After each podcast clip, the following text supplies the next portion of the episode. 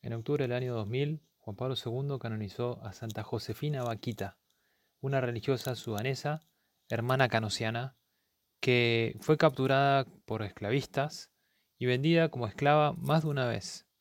Llegó a conocer la fe, alcanzó la libertad y se hizo religiosa.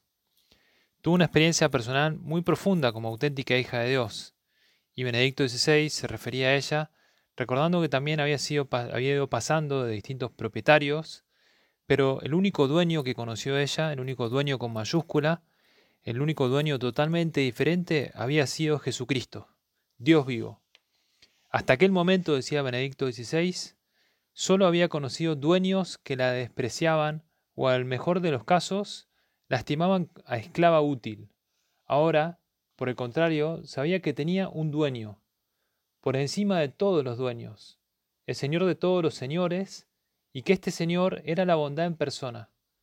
También supo que este Señor era quien la había creado a ella y que la quería.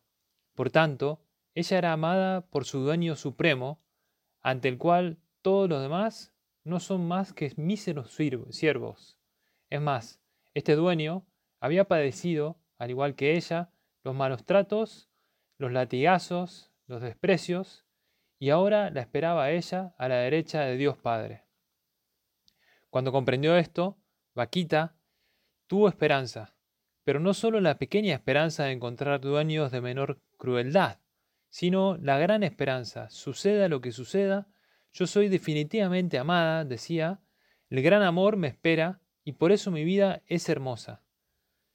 Hoy se nos pide a nosotros también hablar con el Señor sobre la gran virtud de la humildad, del sabernos hijos de Dios y de querer también, como quiso el Señor, buscando también esa humildad que nos llena de confianza, una humildad que es paradoja, porque lo dice el Señor. Vengan a mí los que estén cansados y agobiados, que yo los aliviaré. Tomen mi yugo sobre ustedes, aprendan de mí, porque soy manso y humilde de corazón, y encontrarán el descanso para sus corazones, porque mi yugo es suave y mi carga ligera. Nos viene a decir, bueno, ¿querés ser grande? Empezá por lo pequeño. Empezá por poner ese primer ladrillo de esa montaña de paredes que quieras poner pero empezar por lo pequeño. Mira, todos estamos también llamados a crecer, a ser reconocidos, a buscar también eh, lo mejor. Pero la paradoja de la humildad es que si queremos crecer, tenemos que olvidarnos de nosotros mismos. Si la morada de la soberbia es el egoísmo, la morada de la caridad es la humildad. Y para poder darnos realmente a los demás, tenemos que olvidarnos de nosotros mismos. Dios es mi Padre, decía Josefina Vaquita, y esa era la única realidad que la llenaba. Es mi dueño. Bueno, ¿cómo nosotros también nos animamos a dejar que Dios sea nuestro dueño? Lo decía también San José María en una reunión con personas, cuando le preguntaron cómo hacer para vivir la humildad con el aplomo y el complejo de la superioridad. Y San José María le dijo, mira, yo tengo tres doctorados, soy viejo, luego algo tengo que saber. Pero cuando me presento delante de Dios, reconozco que soy un borrequillo. Frente a Dios no sé nada, no valgo nada, no puedo nada. Él, en cambio, es sabiduría, potencia suma. Con Él puedo todo. Con Él, con su ayuda, puedo todo. Soy hijo suyo y tengo la sabiduría, tengo el poder, y lo decía San Pablo, omnia possum neo que me confortat. Todo lo puedo en aquel que me conforta.